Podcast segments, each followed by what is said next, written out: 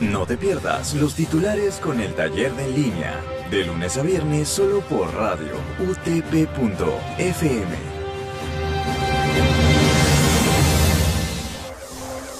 Buenos días radioyentes, bienvenidos una vez más a los titulares por radio utp.fm. Siendo hoy jueves 11 de marzo, estos son los titulares. Actualidad.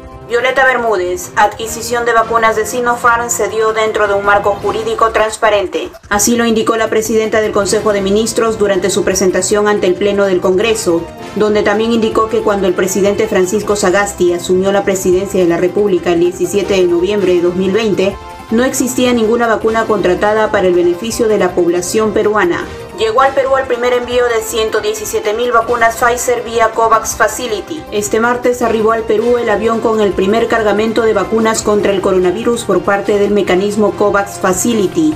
Se trata del adelanto de vacunas consistente en 117.000 dosis de la farmacéutica estadounidense Pfizer. Política. Forsyth a los de siempre solo les interesa llegar a la presidencia para obtener monopolios o para indultar a su papá. El candidato presidencial de Victoria Nacional, George Forsyth, cuestionó este miércoles a sus rivales electorales que buscan acceder al Ejecutivo para obtener monopolios o para indultar a su papá y consideró que la corrupción es el principal problema que tiene el Perú. Locales. Profesor que violó a escolar de 11 años en el Callao fue sentenciado a cadena perpetua. El juzgado penal colegiado permanente de la Corte Superior de Justicia del Callao sentenció a cadena perpetua a Antonio Guarzaya Alanoca, un profesor que abusó sexualmente de una niña de 11 años dentro de las instalaciones de un colegio. Internacionales. Estados Unidos, Congreso da luz verde a plan de estímulo de 1,9 billones de dólares de Joe Biden. El Congreso de Estados Unidos aprobó este miércoles 10 de marzo el plan de estímulo de 1,9 billones de dólares impulsado por el presidente Joe Biden.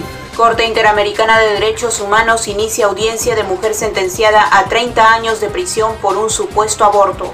La Corte Interamericana de Derechos Humanos comenzó este miércoles a tratar el caso de Manuela, una mujer condenada a 30 años de cárcel por un parto precipitado y extrahospitalario que fue tipificado de homicidio agravado o aborto en El Salvador. Deporte.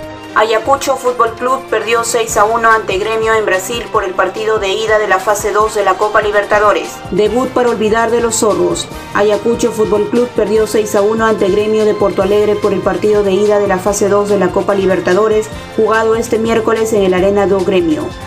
Muy bien, radioyentes, esto ha sido todo por hoy. Los esperamos en una próxima edición. Que tengan buen día.